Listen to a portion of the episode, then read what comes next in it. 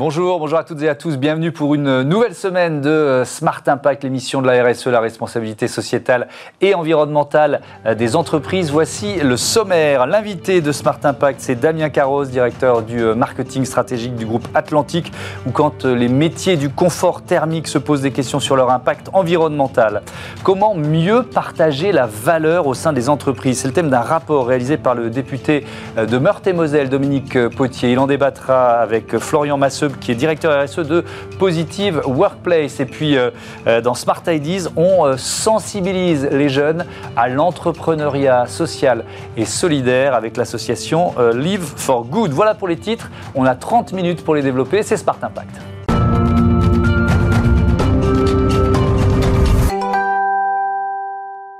Bonjour Damien Carroz. Bonjour. Bienvenue. Vous êtes donc euh, le directeur du marketing stratégique du groupe Atlantique, entreprise familiale née en Vendée il y a un peu plus de 50 ans, devenue l'un des leaders européens du euh, confort thermique, avec quoi une quinzaine de marques, c'est ça?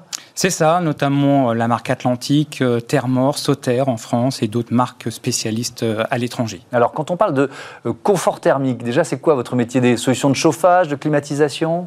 Exactement. Le confort thermique, déjà, c'est un besoin essentiel. C'est ce qui a permis à l'entreprise d'avoir une, croissance constante sur les 30, dernières années. Mhm. Donc, c'est d'abord le chauffage, mais également la qualité de l'air, très important la mhm. qualité de l'air en ce moment, euh, le chauffage de l'eau chaude et en période de ce qu'on appelle le confort d'été, donc en période estivale, mhm. soit le rafraîchissement, soit la climatisation. Alors la qualité de l'air, ça c'est un défi euh, euh, majeur. Quelles solutions techniques vous, vous, apportez pour améliorer la qualité de l'air dans, dans nos bureaux ou dans nos maisons? Tout à fait. Donc, on parle de qualité de l'air effectivement à la fois en résidentiel et euh, en commercial. Mhm. donc, c'est vraiment quelque chose qui est devenu en haut de l'affiche hein, du fait eh bien, euh, du coronavirus. Et donc, nous allons lancer une solution qui s'attaque euh, en fait euh, à ce problème. c'est d'abord le renouvellement de l'air pour vous, pour votre bâtiment et également pour votre facture d'énergie. Mais, ça suppose quoi? Ça, passe par la qualité du, filtre. On a souvent entendu ça, notamment euh, le secteur de l'aéronautique qui mettait en avant la qualité mm. des filtres utilisés dans les avions pour euh, dire que le risque euh, était quasi nul quand on prenait l'avion. Alors la première chose, c'est d'abord le volume d'air qu'on va pouvoir ressortir de votre bâtiment, hein, de votre maison. En fait, on n'a pas toujours tendance à le savoir, mais vous êtes plus pollué à l'intérieur qu'à l'extérieur. Mm par l'air que vous rejetez, par ce qu'on appelle les COV, donc ce qui sort de vos murs, et puis par l'humidité qu'il y a dans votre maison. Donc la ventilation, c'est d'abord rejeter à l'extérieur et bien prendre à l'intérieur. Hmm.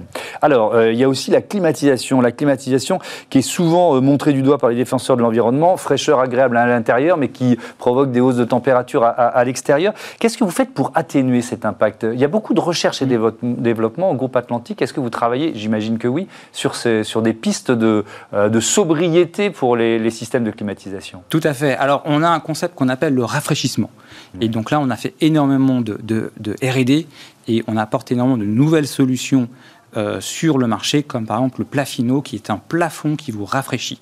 Donc là, on consomme moins d'énergie mhm. hein, et on va pouvoir baisser la température de 3 à 4 degrés en, période estivale.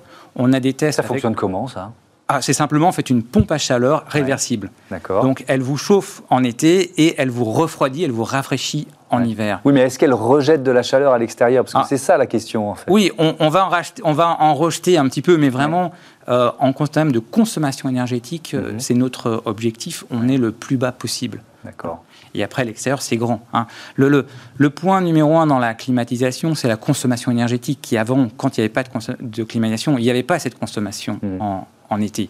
Donc nous, notre travail, c'est d'apporter des solutions qui vous permettent de rester frais, et c'est maintenant nécessaire, hein, euh, c'est même pris en compte dans les nouvelles réglementations, mhm. avec la plus faible consommation énergétique. Donc comment on est éco-efficient. alors justement, comment vous évaluez euh, l'impact environnemental de, vos produits? Alors, en fait, l'impact environnemental, il est inclus dans la qualité de nos produits. Hein. on a ce qu'on appelle le COP, alors ça veut dire coefficient de performance pour mhm. tout ce qui est pompe à chaleur, climatisation, c'est on regarde quelle énergie vous avez consommée par rapport à l'énergie que vous avez mis dans votre bâtiment. Et alors ce qui est vraiment fantastique avec ces produits, c'est que vous mettez plus d'énergie dans vos bâtiments que ce que vous consommez en électricité. Mmh. C'est de, rapport de un tiers.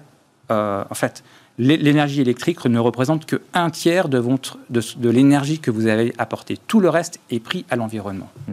Alors, j'ai pas exactement compris ce que, euh, comment ça fonctionnait. si on prend, je sais pas, euh, si on prend l'exemple d'une pompe à chaleur, par exemple. C'est ça. Donc, en fait, avec une pompe à chaleur, euh, vous allez prendre de l'électricité mhm. et avec cette électricité, vous allez capter de la chaleur dans votre environnement. Mhm. Donc soit l'air à l'extérieur de votre bâtiment, soit alors la terre quand c'est une pompe à chaleur géothermique. Et ce qui est fantastique, c'est que vous avez besoin de peu d'électricité mhm. pour chauffer euh, votre maison. Et en fait, vous allez diminuer votre facture énergétique mhm. par deux. Est-ce que vous affichez l'impact environnemental de vos produits? Parce que euh, voilà, ça c'est une demande des, euh, des, consommateurs de plus en plus importante. Comment, comment vous répondez à cette demande? Alors on l'affiche, hein. il y a un label sur tous nos produits, mhm. hein, qui est le label classique que vous connaissez, ABC. Alors on a des produits A++, hein, jusqu'à jusqu'à en fait C. Et après, on s'arrête.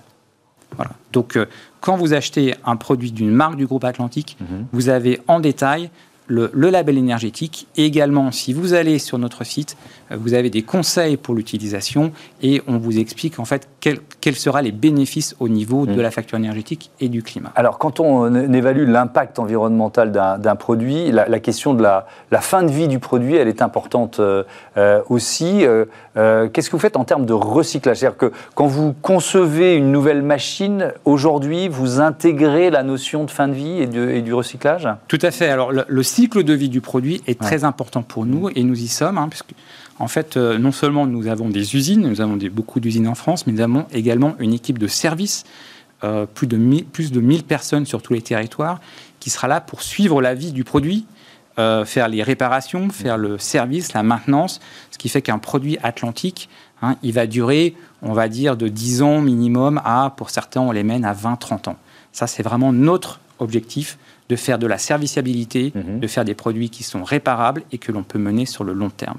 Et après le recyclage, parce que ça c'est une autre, euh, c'est la dernière, euh, la dernière brique en quelque sorte. Voilà. Alors et je pense que c'est le prochain challenge pour notre industrie mhm. hein, d'arriver à boucler la boucle mhm. et donc pouvoir récupérer les produits. On, y réfléchit, on réfléchit à des solutions avec nos partenaires puisque hein, nos produits sont installés par des installateurs pour dire comment est-ce qu'on va pouvoir récupérer et boucler cette boucle. Alors le groupe Atlantique, je le disais, belle réussite euh, en 50 ans. Vous êtes à 2 milliards 200 millions de chiffres d'affaires aujourd'hui, 10 000 collaborateurs dont 5 000 en France. 28 sites euh, euh, industriels, dont 13 euh, sites en France. D'ailleurs, le, tout dernier site vient d'ouvrir dans, dans l'Ain, à, à, Beauce. Alors, c'est une usine avec quelles caractéristiques? Qu'est-ce qu'on y fabrique? Qu'est-ce qu'on y construit? Alors, c'est une usine en fait qui s'occupe des chaudières collectives. Hein, donc là, on parle du chauffage dans l'habitat collectif, un chauffage collectif. Euh, donc ça, montre en fait euh, l'attachement du groupe euh, à la France, à l'industrie en France, mhm. hein, puisque c'est un site supplémentaire et dans le même temps, on continue à investir dans tous les autres sites qui fassent eh bien, des radiateurs, de l'eau chaude sanitaire. Donc mhm. c'est de l'investissement. C'est de l'investissement. C'est combien d'emplois créés, par exemple, une, usine comme celle-là dans, dans l'Ain? Alors là, on parle d'une centaine d'emplois directs, hein, plus tous les emplois indirects. C'est l'avantage de l'industrie, c'est tout le, euh, tous les fournisseurs qui sont avec nous, euh, tous les services qui sont avec nous, plus, euh, plus la R&D, hein, mhm. parce qu'on ne peut pas concevoir d'avoir une usine sans avoir une R&D forte qui sera derrière. Évidemment. Comment vous vous projetez dans les, dans les, dans les mois qui viennent Beaucoup d'économistes espèrent un fort rebond de, de, croissance voilà, quand on sera enfin sorti de cette crise Covid. Vous, vous êtes aussi dans cette anticipation-là? Écoutez, nous sommes, nous sommes très optimistes parce que déjà, en fait, nous nous, nous attachons à remplir un besoin essentiel. Mmh. Et, et, même pendant la période de la crise Covid, hein, on a eu un maintien du chiffre d'affaires. Alors, des difficultés plus dans le secteur commercial, mais dans le secteur résidentiel, la demande était là. Hein, vous avez besoin de chauffage, vous avez besoin d'eau chaude sanitaire, mmh. vous avez besoin de rafraîchissement. Et effectivement, dans les derniers mois, on voit un très bon rebond de notre activité. Euh, les gens investissent dans leur maison. Hein, ils sont même euh, quelque part ces 12 derniers mois. Redécouverte. Voilà, l'ont redécouverte, veulent l'améliorer, veulent améliorer leur confort. Mhm. Et donc nous sommes là avec eux pour travailler sur leur confort technique et leurs économies d'énergie. Merci euh, Damien Carroz, à bientôt sur, euh, sur Bismarck. Tout de suite, notre débat sur le partage de la valeur en entreprise.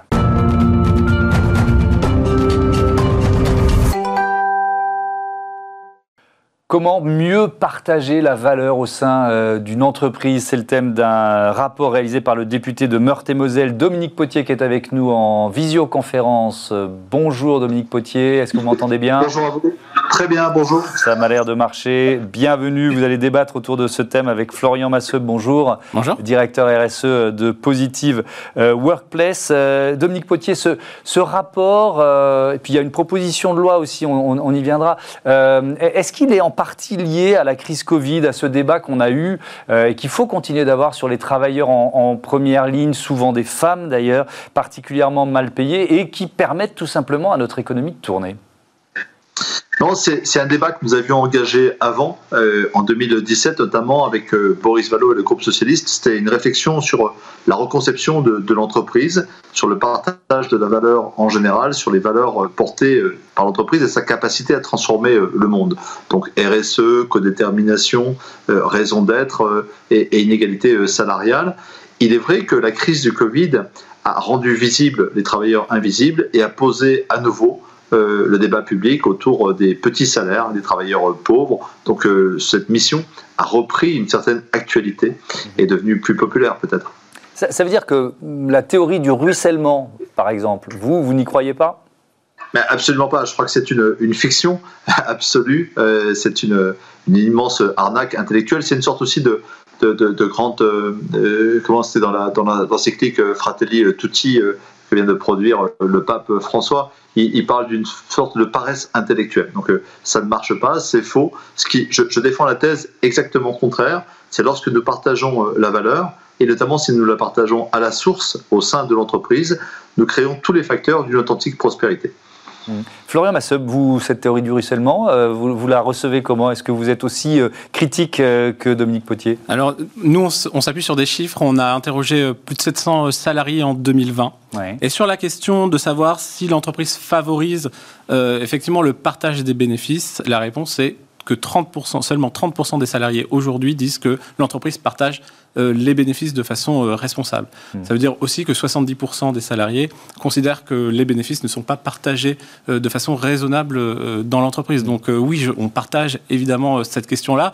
Peut-être un, biais qui peut être euh, apporté à, cette réponse, c'est que euh, la question de la transparence et de la pédagogie sur le sujet du partage des bénéfices euh, n'existe pas ou très peu en France. Mmh. Donc c'est peut-être là le, biais qui existe. Alors effectivement, et, euh, c'est un biais, mais c'est aussi un, levier potentiel d'amélioration. La, loi Pacte, d'ailleurs, si je ne me trompe pas, euh, euh, prévoit de renforcer les, obligations de, transparence en matière de, de rémunération. Est-ce que vous diriez, je vous posais la même question à tous les deux, je commence avec vous, Florian Masseb, que c'est quand même un bon moyen de réduire ces écarts de, On est d'accord. dans le partage de la valeur? On partage totalement cette, cette question-là. Nous, dans les entreprises qu'on accompagne, on leur demande de, de, calculer leur ratio d'équité. Ouais. Euh, Ce n'est pas encore une obligation euh, pour toutes les entreprises, mais en tout cas, on leur demande de le calculer pour faire de la pédagogie et leur montrer euh, qu'effectivement, entre les salaires les plus bas dans l'entreprise et la rémunération la plus haute, il peut y avoir des, des écarts qui sont importants ou moins important, mais en tout cas d'avoir cette, euh, cette photographie permet de, de, prendre des décisions au niveau de, de la gouvernance de l'entreprise. Mmh. Euh, Dominique Potier, cette euh, transparence, il y, a encore beaucoup de travail pour, pour la faire grandir au sein des entreprises? Nous allons bientôt l'évaluer à l'Assemblée nationale. C'était un premier pas euh, dans la loi Pacte que nous avons obtenu. Il est largement insuffisant. Euh, il semble que sur le terrain, elle soit mal mise en œuvre, mais surtout l'analyse que nous avons fait avec euh, ma collègue Grazelia Melchior dans ce rapport de, mission parlementaire sur, sur le partage de la valeur a révélé que le quartier ne révélait pas les grands écarts. Vous savez que si on prend les 20% des salariés les plus pauvres et les 20% les plus aisés dans notre pays, nous avons un écart qui est de 1 à 8 et qui est réduit par l'État-providence, tous les systèmes d'impôts et de redistribution, de 1 à 4. Cela pourrait paraître tout à fait raisonnable. De fait, cela cache, si on rentre dans une analyse plus fine, euh, des catégories d'hyper privilégiées aujourd'hui par le système euh, actuel. 0,32% euh, des Français, par exemple, gagnent plus que 12 fois le SMIC. Et, et ces 0,32% des Français représentent une somme au-delà de 12 fois le SMIC de 9 milliards, qui, si elle était redistribuée à tous ceux qui sont en dessous du revenu médian, représenterait une augmentation de salaire de 8 à 10% on est autour d'une centaine d'euros de redistribution. Si on prend les 20% des salariés les, plus, les, moins bien payés et qui bénéficieraient d'une redistribution des, des 0,32% les plus privilégiés, on serait sur des sommes de 233 euros par salarié pour 4 millions de salariés. Donc l'effet redistributif euh, d'une échelle des salaires plus décente est, est, tout à fait énorme. Et pour l'apercevoir, il faut une analyse au centile et puis il faut déterminer le top 10 des plus hauts salaires de l'entreprise. C'est ce que nous proposons dans notre rapport de mission. Donc ça veut dire qu'il faut un, une sorte d'indice du partage de la valeur. Ça pourrait même être, euh, voilà, être euh, placé au, au bilan RSE d'une entreprise d'une certaine façon. Exactement. Vous savez que dans la loi climat, on va augmenter euh, la capacité à avoir des critères euh, pour 10% du PIB qui sont les commandes d'achat et de concessions publiques. On s'apprête à mettre un critère environnemental. C'est un progrès. Je propose que nous remettions un critère social, comme pour l'ensemble des achats d'ailleurs, afin que la commande publique, mais également les citoyens, en leur âme et conscience, peuvent choisir, chaque fois qu'ils mettent 1 euro, 100 euros sur le marché, de favoriser la rémunération du capital, de favoriser des écarts de salaire indécents comme ceux que j'ai décrits, avec la grande déformation depuis une trentaine d'années, ou au contraire de partager une société plus créative, plus fraternelle, plus cohérente, bref, de redistribuer justement la valeur en fonction de l'effort de chacun. Une des grandes thèses de notre rapport, c'est que personne ne peut gagner en un an plus qu'un autre en un mois, et que le, les plus hauts salaires, les plus hautes fortunes sont dépendantes de ces travailleurs invisibles les plus mal payés aujourd'hui, et que ne pas reconnaître ça, c'est ne pas reconnaître également les limites euh, planétaires et le besoin absolu d'un partage euh, comme source des prospérités. On a beaucoup favorisé euh, à gauche et parfois à droite l'État-providence comme redistributeur, c'est ce que j'appelle la face nord du partage. J'aimerais qu'on explore la face sud, qui est celle du partage juste de la valeur à la source de l'entreprise. Florian Masseb, est-ce qu'il faut euh, encadrer euh, notamment les avantages qui sont donnés aux, cadres dirigeants, euh, les actions gratuites, les retraites chapeau, les primes, etc. Ah, ça, c'est une question éminemment politique mhm. et le député Potier y répond de façon extrêmement détaillée. Au-delà, je crois que du partage de la valeur et pour réduire ces inégalités sociales mhm. qui existent dans l'entreprise, il n'y a pas que la rémunération, ou en tout cas, il n'y a pas que la redistribution des dividendes. Il y a évidemment la question très opérationnelle de la parentalité. Euh, quand on parle d'égalité sociale, effectivement, quand on est une femmes, parce que malheureusement nos chiffres démontrent quand même que les femmes sont plus impactées par le mmh. sujet. La question de la diversité, la question de la formation. Si vous n'êtes pas formé, que vous ne pouvez pas monter dans l'échelle euh, de l'entreprise ou vous ne pouvez pas vous déplacer horizontalement vers d'autres métiers, c'est aussi compliqué. Donc effectivement, la redistribution est importante, les écarts de salaire sont importants, mais il faut aussi voir de manière globale et cohérente euh, l'ensemble des dispositifs qui permettent à un salarié euh, ben, de mieux vivre son, ce que nous on appelle le bien-être financier mmh. dans la globalité de sa, de sa carrière et pas seulement le, effectivement le ruissellement, qui est une phase importante, je, l'entends, et ça fait partie des grandes, euh, comment dire, euh, évaluations qu'on mène sur les entreprises, mais il faut aussi permettre aux salariés de pouvoir euh, se développer et, de, vivre leur vie professionnelle de façon sereine. Dominique Potier, cette loi sur le, vous l'avez évoqué déjà, l'idée du facteur 12, c'est-à-dire que personne ne puisse gagner en un mois ce que un, salarié de la même entreprise gagne en une année complète, pour, pour, pour corriger ça, ça passe par un mécanisme fiscal, c'est ça C'est ce que vous disiez? Alors, ce qui est proposé dans, la loi que, j'ai déposée euh, en pleine pandémie au mois de mars et qui a fait l'objet d'une étude en commission d'affaires euh, sociales pour l'instant, qui n'a pas été dans l'hémicycle à ce jour, c'était que au-delà de 12 fois euh, le salaire, euh, le, salaire moyen du, premier décide. Hein, donc ça peut être plus que le SMIC, euh, bien sûr, d'une entreprise. les sommes ne soient plus déductibles de l'impôt sur, sur les sociétés. C'est un syndicaliste dans la fabrique de cette loi qui avait fait cette suggestion. Elle est parfaitement compatible avec notre constitution, avec le droit fiscal. Donc c'est un mécanisme très simple au-delà de 12 fois, c'est un privilège et, il n'est plus déductible de l'impôt sur les sociétés. Ce n'est pas une charge, c'est un privilège. donc c'est un mécanisme extrêmement simple.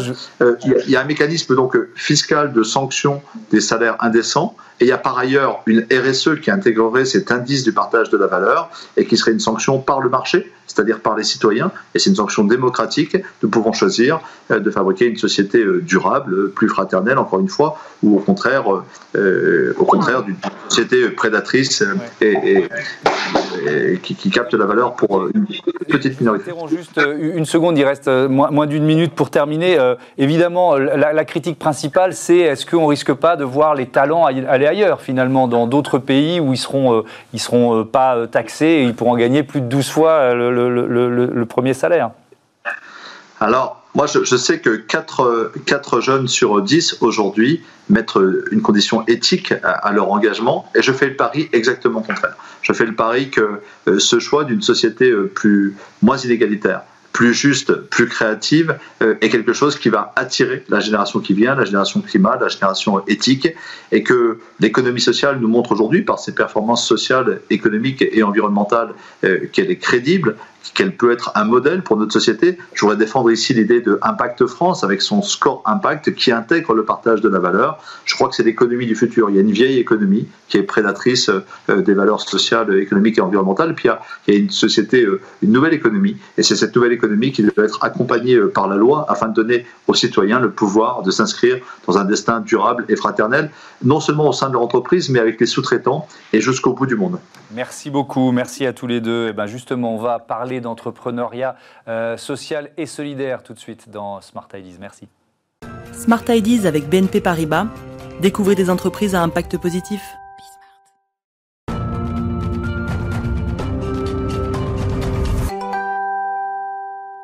Smart Ideas avec euh, le directeur général délégué de Live for Good, Christophe Concessao. Bonjour. Bonjour. Bienvenue. C'est une association qui forme, qui accompagne les jeunes créateurs d'entreprises. Avec quel objectif? Avec pour objectif de leur permettre de créer leur entreprise à impact. Donc on les accompagne sur un programme de 9 mois avec de la formation, du coaching, du réseau pour leur permettre de développer leur entreprise. Et alors vous, vous sensibilisez, il euh, y, a ce côté formation, puis il y a un côté pédagogie aussi, une sensibilisation à l'économie sociale et solidaire Exactement, on intervient sur l'ensemble du territoire à travers des actions de sensibilisation, mais également un dispositif de mentorat. Donc pendant 6 mois, des jeunes de 16 à 25 ans vont pouvoir découvrir cet univers mhm. et construire un projet professionnel en accord avec leurs valeurs. Ça veut dire quoi? Ça veut dire que vous allez dans des, dans des lycées, en l'occurrence, 16 à 25 ans, ça peut Des lycées, mais on travaille beaucoup avec des acteurs du territoire, des écoles de la deuxième chance, des missions locales, pour aussi aller toucher des jeunes qu'on a moins l'habitude de voir dans cet univers. Hmm.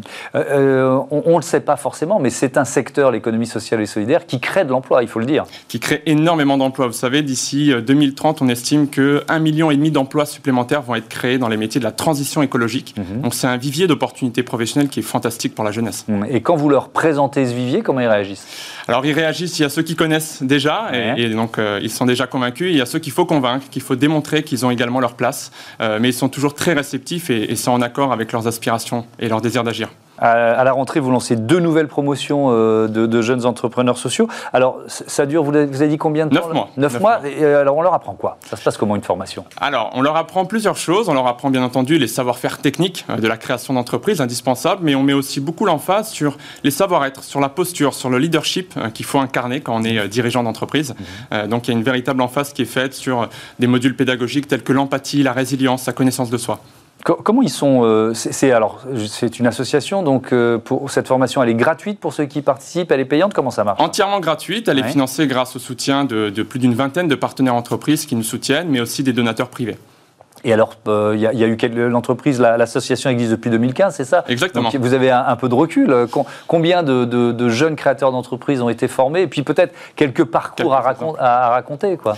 Alors, on en a accompagné plus de 200, plus de 200 euh, jeunes entrepreneurs. Alors, pour vous donner quelques exemples très concrets, d'ailleurs, l'une d'entre elles était sur ce plateau il y a quelques jours, Fabrique, Clarisse Merlet, bien sûr. la fondatrice d'une brique euh, éco-construite, donc à, partir, de, textiles recyclés. À partir de vêtements. De Exactement, mais c'est aussi des startups comme celle de, de Sébastien à Grenoble qui propose des itinéraires 100% accessibles pour des personnes à mobilité réduite, donc euh, un Google Maps euh, de la mobilité si vous voulez, euh, et des startups comme celle de, Maxime par exemple à Lille qui propose un accompagnement pour les agriculteurs qui veulent passer au bio. Comment vous choisissez? Parce que c'est des promos de, quoi? 60 personnes Exact. Comment vous Parce que j'imagine il y a pas mal de demandes. Alors on reçoit effectivement plusieurs centaines de dossiers chaque année. Alors on les sélectionne non pas sur un, parcours académique étincelant, on les, on les recrute sur leur motivation, sur leur volonté d'agir, d'avoir un véritable Euh, et évidemment, on va s'intéresser euh, à leur projet et le potentiel d'impact du projet. Mmh. Euh, Good vient également de signer un partenariat avec Kiabi. Euh, J'ai vu ça. De quoi s'agit-il? Alors, parmi les, la vingtaine de partenaires entreprises dont je vous parlais, effectivement, il y a Kiabi avec lesquels on vient de, signer un partenariat. Et ils nous rejoignent à la fois pour, je dirais, participer à cet élan de la jeunesse, mais mmh. aussi pour mobiliser leurs collaborateurs et pour pouvoir aussi avoir cette, je dirais, observatoire de l'innovation positive. Donc, Kiabi va pouvoir découvrir des startups dans la mode durable, par exemple. Oui. Alors, on, va, on peut citer d'autres euh, entreprises partenaires, puisque voilà, c'est une démarche qui est quand même intéressante et Exactement. BNP Paribas est partenaire depuis les débuts, les mmh. laboratoires Roche et des PME aussi, comme la Fondation Implid. Et ben voilà, merci beaucoup euh, euh, Christophe Concessao. euh, Merci à bon vent à Live for Good et à bientôt euh, sur Bismart. Voilà, c'est la fin de, de cette émission. On se retrouve évidemment euh, 9h midi, 20h30. Ça, c'est pour ceux qui regardent Bismart sur les box. Sinon, sur bismart.fr, sur YouTube, Dailymotion, bref, on est partout. Salut à toutes et à tous.